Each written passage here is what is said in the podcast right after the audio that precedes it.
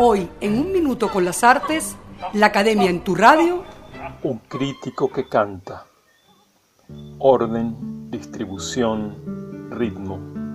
Como historiador del arte y como curador, Luis Pérez Oramas, cada vez lo compruebo con mayor fuerza y alegría, actúa siempre como un poeta. Como poeta ha conocido la experiencia fundamental de hacer un poema de construir un edificio de palabras que se sostenga airoso en el espacio y en el tiempo, desarrollando el difícil arte de la combinación, de la asociación de ideas y de imágenes, de la distribución acompasada, regulada, de las cargas sonoras, el diseño minucioso de las cadencias y de las resonancias, en fin, del atento control de lo que en resumidas cuentas atañe por encima de todo a la música.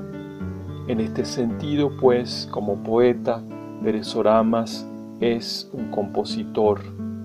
y es en esta misma dimensión de la experiencia creadora donde hay que instalar la tarea de crítico y de historiador del arte, de curador y de conferenciante y maestro que Pérez Oramas de oficio desempeña. Sus exposiciones, sus artículos, sus libros, sus cursos y discursos están dominados por esta sabia ars compositiva, erudita y refinada, cadenciosa, bella.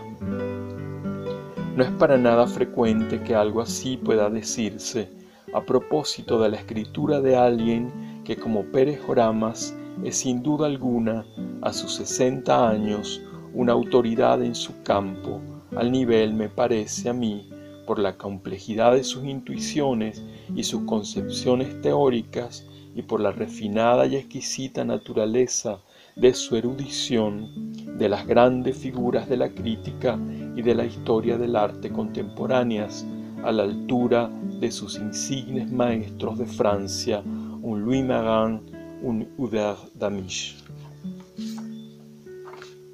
No es frecuente, no, que refiriéndonos a la labor de un especialista de esta magnitud,